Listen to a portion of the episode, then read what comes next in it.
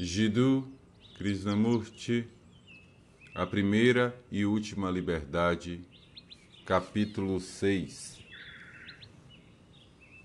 Crença Crença e conhecimento estão intimamente relacionados ao desejo. E talvez, se pudermos compreender esses dois aspectos, possamos perceber como o desejo funciona e compreender suas complexidades.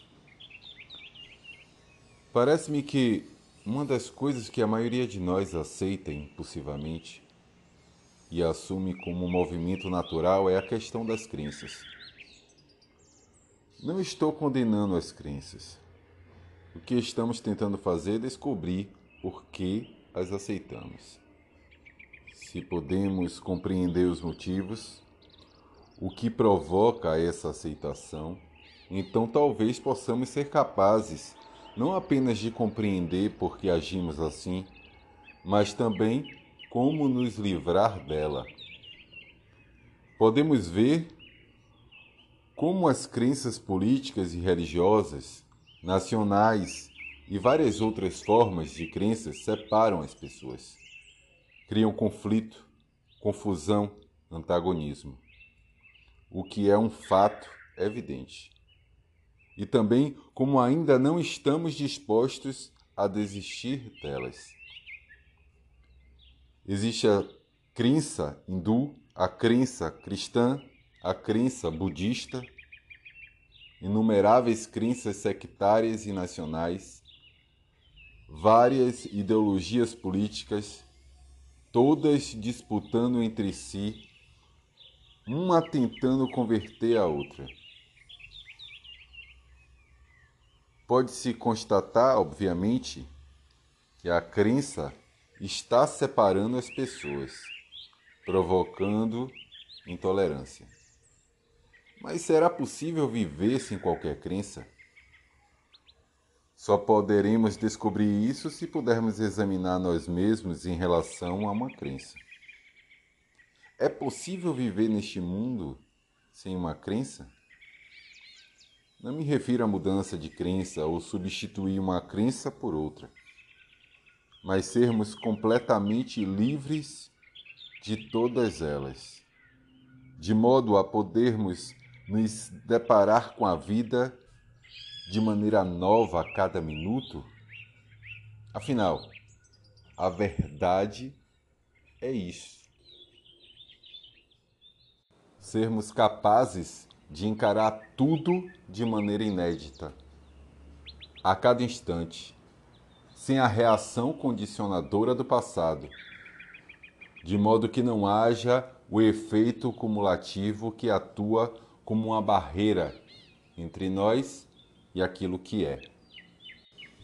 Se você refletir um pouco, verá que uma das razões pelas quais desejamos aceitar uma crença é o medo. Se não possuímos qualquer tipo de crença, o que aconteceria conosco? Não teríamos muito medo do que poderia acontecer?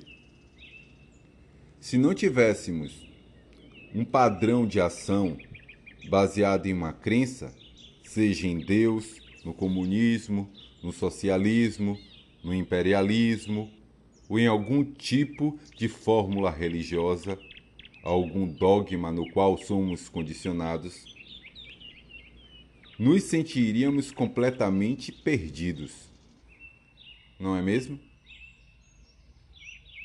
E não é essa aceitação de uma crença, o que encobre esse medo, o medo de sermos realmente nada, de estarmos vazios? Afinal, uma xícara só é útil quando está vazia. E uma mente que está repleta de crenças, dogmas, afirmações, citações, de fato, não é criativa não passa de uma mente repetitiva. Para escapar desse medo, o medo do vazio, o medo da solidão, o medo da estagnação, de não chegar, de não ter sucesso, não conseguir, não ser alguma coisa, não se tornar alguém é certamente uma das razões por que aceitamos as crenças com tanta avidez e ansiedade.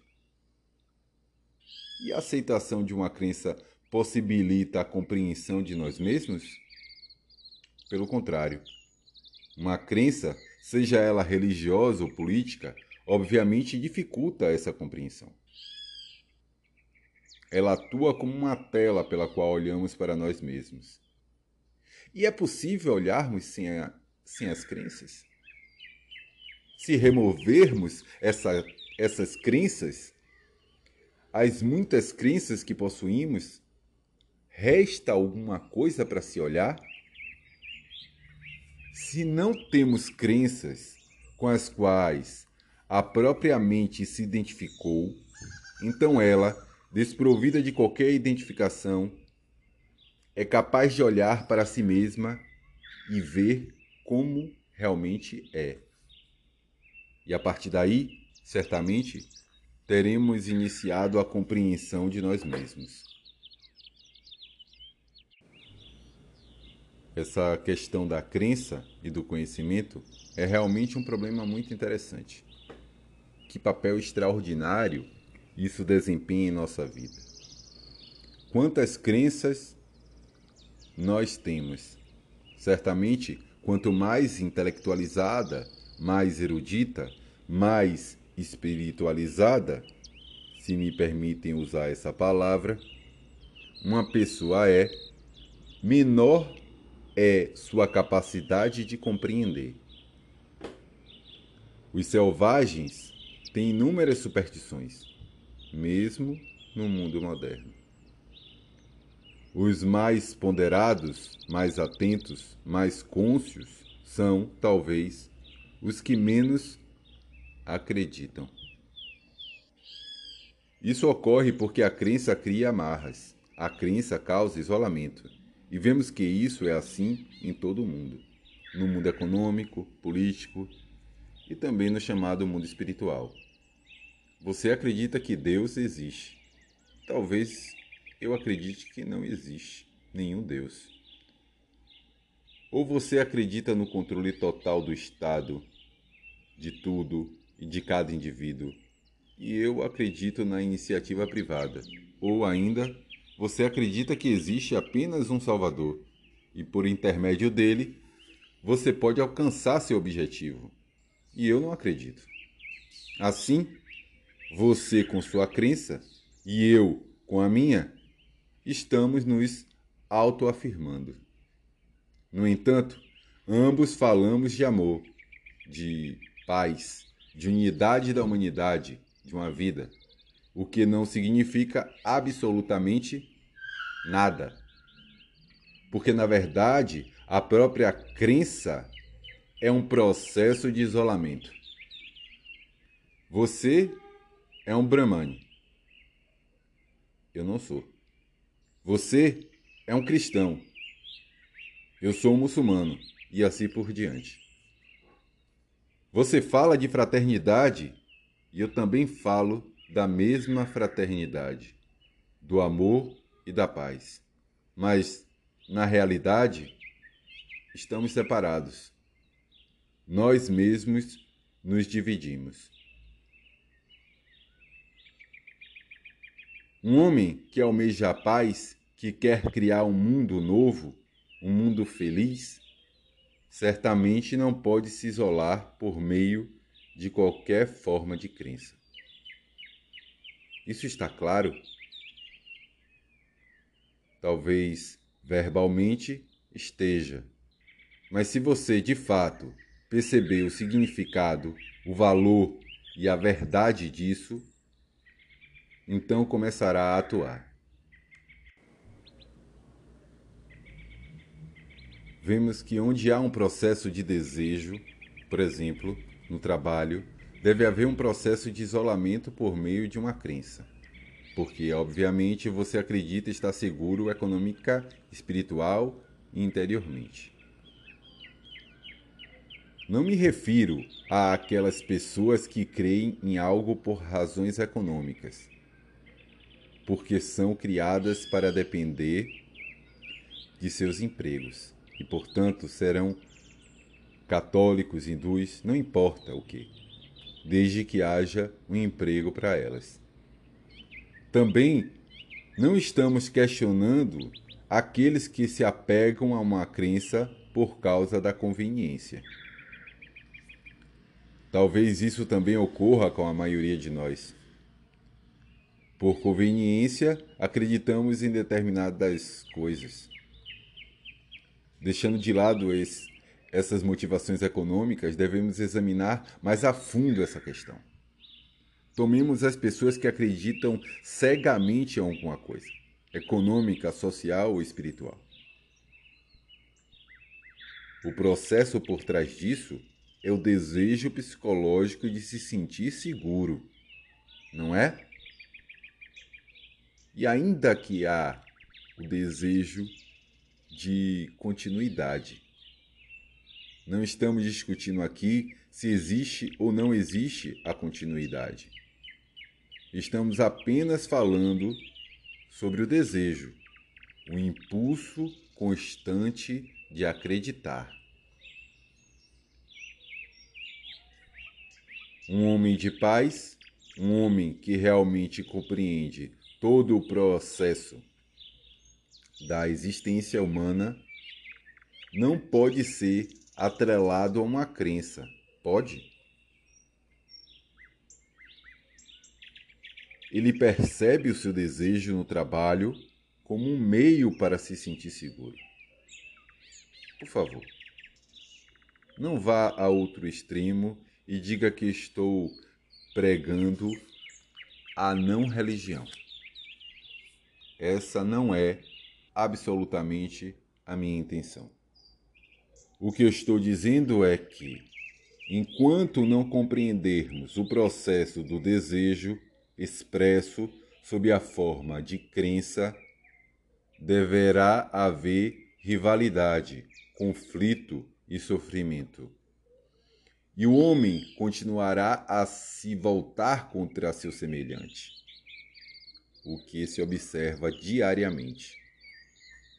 Assim, se percebo se estou cônscio de que esse processo assume a forma de uma crença, que é uma expressão de ânsia por uma segurança interior, então meu problema não será acreditar nisto ou naquilo, mas sim me libertar do desejo de estar seguro.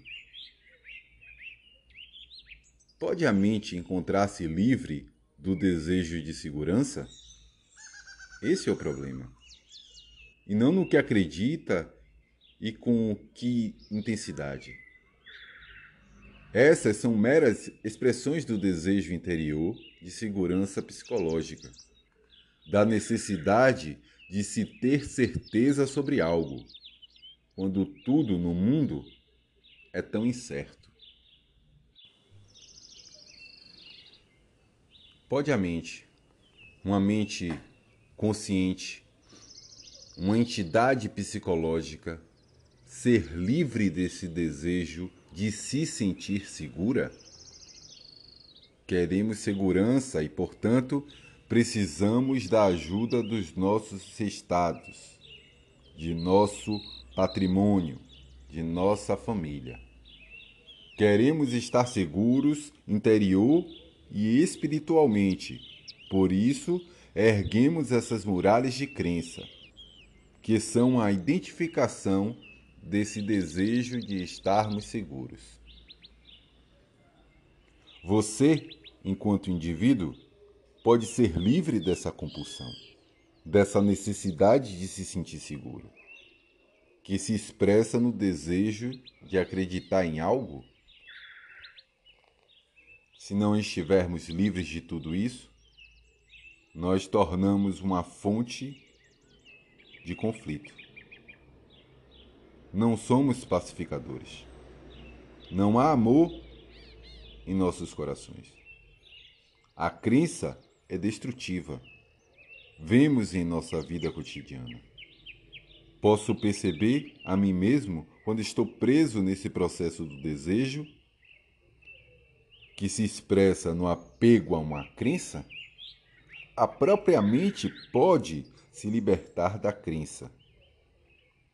Não encontrar um substituto para a crença, mas estar completamente livre dela? Não se pode responder verbalmente sim ou não a isso. Mas definitivamente você pode responder se sua intenção é se livrar da crença. Então, inevitavelmente, você chega ao ponto em que procura os meios para libertar-se da ânsia por estar em segurança. E é óbvio que interiormente não existe segurança permanente, como as pessoas gostam de acreditar.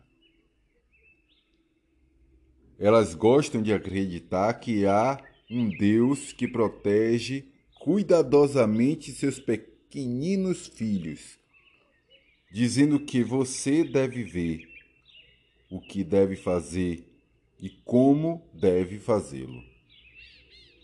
Este é um pensamento infantil e imaturo. Achar que o Pai Maior está observando cada um de nós é uma mera projeção de um desejo pessoal. Mas, obviamente, isso não é verdade. A verdade deve ser algo completamente diferente. Nosso próximo problema é o do conhecimento. O conhecimento é necessário para a compreensão da verdade? Quando eu digo eu sei, está implícito que há conhecimento. Uma mente assim pode ser capaz de investigar e descobrir o que é a realidade? E além do mais, o que é isso que sabemos, pelo que somos tão orgulhosos? O que sabemos de fato?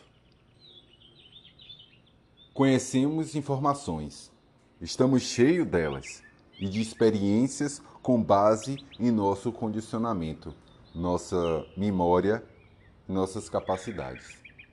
Quando você diz eu sei, o que isso significa? O reconhecimento de que sabemos é o reconhecimento de um fato passado, de determinada informações ou de uma experiência que tivemos. O acúmulo constante de informações a aquisição de várias formas de conhecimento, tudo isso constitui a afirmação eu sei. E começamos a interpretar o que lemos de acordo com a formação que tivemos, nossos desejos, nossas experiências. Nosso conhecimento é algo que funciona no mecanismo semelhante ao processo de desejo. Em vez de crença, substituímos por conhecimento. Eu sei, tive essa experiência. O que afirmo não pode ser refutado. Minha experiência é essa, e nisso eu confio completamente. Essas afirmações indicam que se possui esse conhecimento. Mas quando você retrocede, analisa, olha para essa questão de maneira mais inteligente e cuidadosa, descobre que a própria afirmação eu sei é outro muro que nos separa. Você se refugia atrás desse muro, buscando conforto, segurança. Portanto, quanto mais sobrecarregada de conhecimento uma mente estiver, menor será sua capacidade de compreensão. Não sei se vocês já refletiram alguma vez sobre esse problema de adquirir conhecimento. Se o conhecimento, em última análise, nos ajuda a amar, a nos libertar daqueles atributos que produzem conflito em nós mesmos e em relação ao próximo, ou também se o conhecimento sempre liberta a mente da ambição. Afinal, a ambição é uma das características que destrói o relacionamento. Que coloca o homem contra o seu semelhante. Se quisermos viver em paz uns com os outros, certamente a ambição deve cessar completamente. Não apenas na ambição política, econômica e social, mas também aquelas mais sutil e perniciosa, a ambição espiritual, de ser alguma coisa. É possível que a mente seja livre desse processo de acúmulo de conhecimento, desse desejo de saber? É muito interessante observar como essas duas coisas, conhecimento e crença, desempenham um papel extraordinário, poderoso em nossa vida. Observem como adoramos aqueles que têm vasto conhecimento e erudição.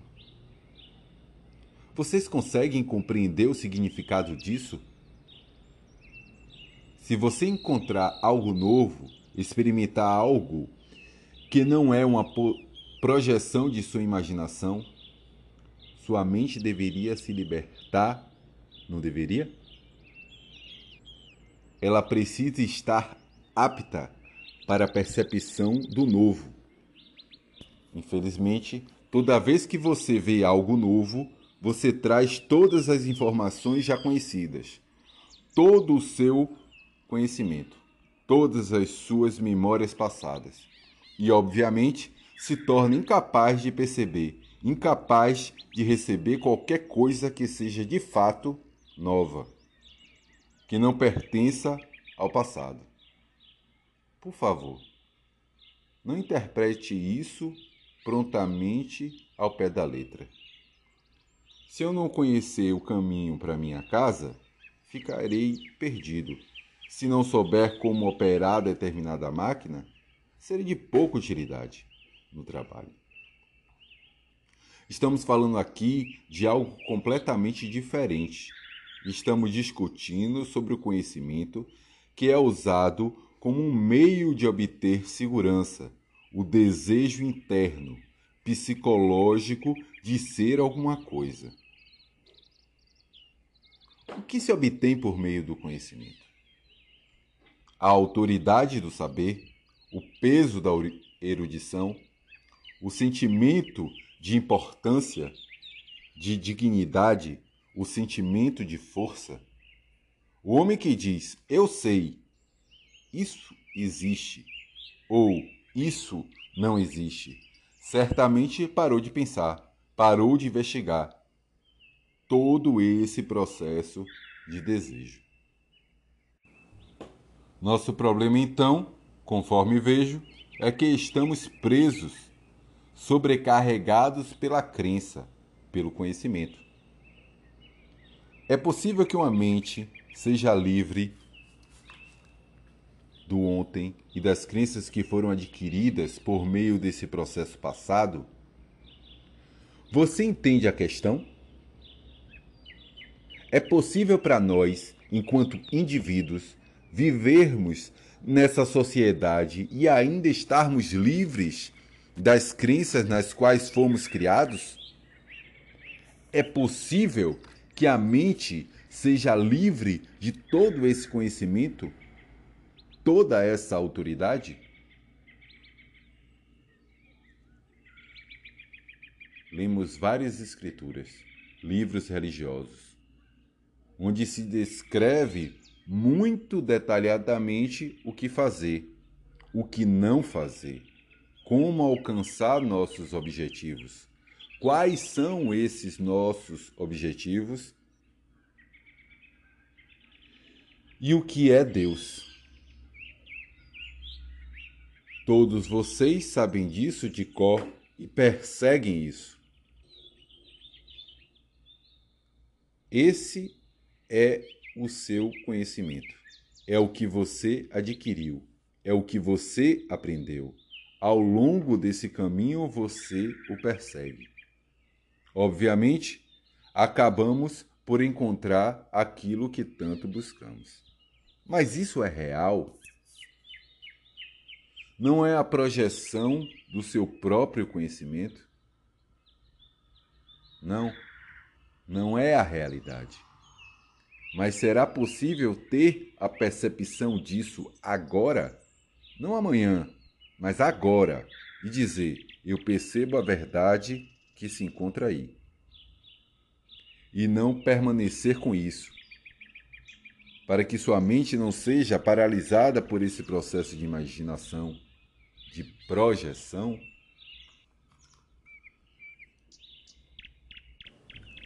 A mente é capaz de se libertar da crença? Você só pode se libertar dela quando compreender a natureza interna das causas que lhe fazem se apegar a ela. Não apenas os motivos conscientes, mas também os inconscientes, que fazem você acreditar. Afinal, não somos simplesmente entidades superficiais que funcionam no nível consciente. Podemos descobrir as atividades conscientes e inconscientes mais profundas se dermos espaço à mente inconsciente. Porque ela é muito mais ágil em resposta do que a mente consciente. Enquanto sua mente consciente está silenciosamente pensando, ouvindo e observando, a mente inconsciente é muito mais ativa, muito mais alerta e muito mais receptiva ela pode fornecer uma resposta.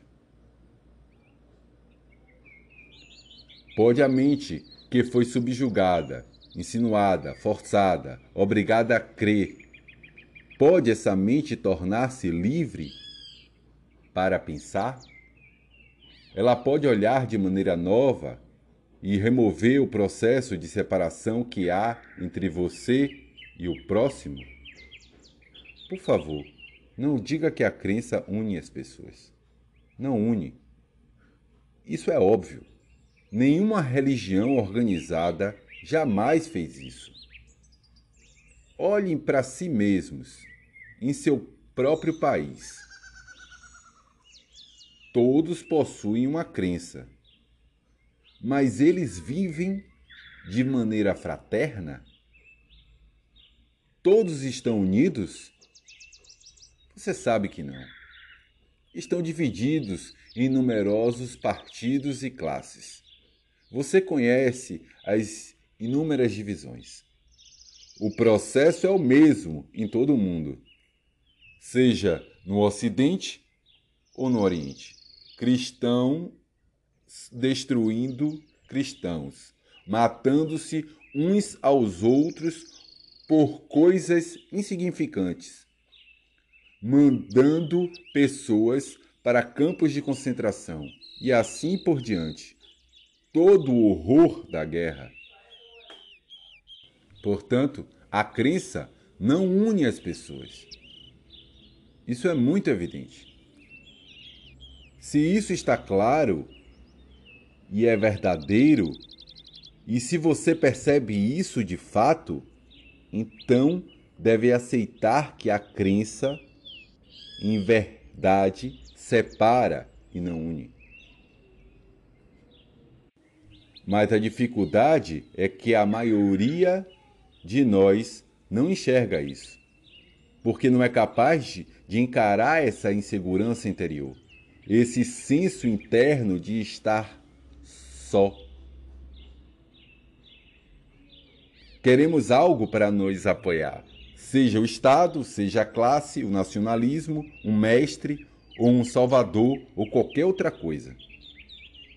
E quando percebemos a falsidade de tudo isso, a mente então é capaz, ainda que temporariamente, por um segundo, de ter a percepção da verdade sobre ela mesma.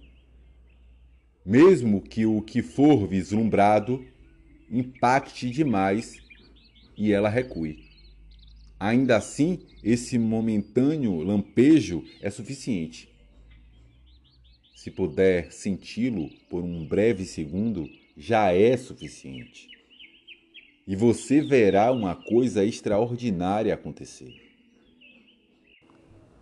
O inconsciente está em ação, embora o consciente possa tentar rejeitar. Não é um segundo temporal, porque esse segundo é único e produzirá seus próprios resultados, mesmo a despeito da mente consciente lutando contra ele.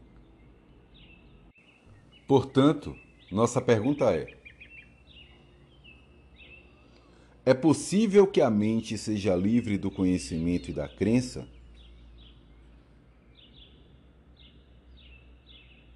A mente não é construída pelo conhecimento e pela crença?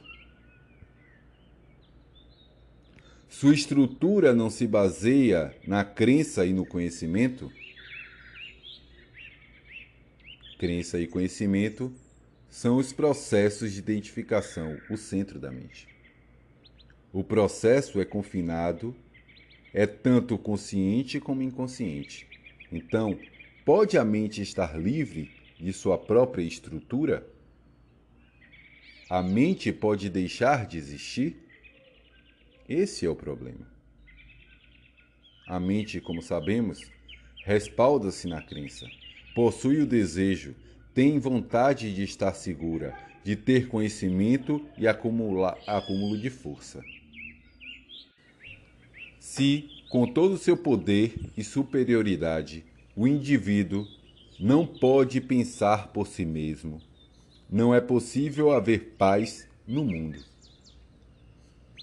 Você pode falar sobre a paz, pode organizar partidos políticos pode gritar nos telhados, mas não se pode ter paz, porque na mente está a própria base que cria a contradição, que isola e separa. Um homem de paz, um homem de seriedade, não pode isolar-se e assim falar de fraternidade e paz.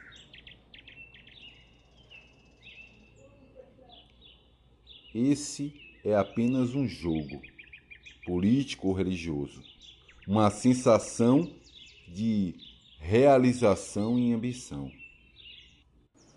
Um homem que é realmente sincero a respeito disso, que quer descobrir, precisa encarar o, pro o problema do conhecimento e da crença. Ele deve ir atrás disso, descobrir todo o processo do desejo no trabalho, o desejo por segurança, o desejo de estar certo.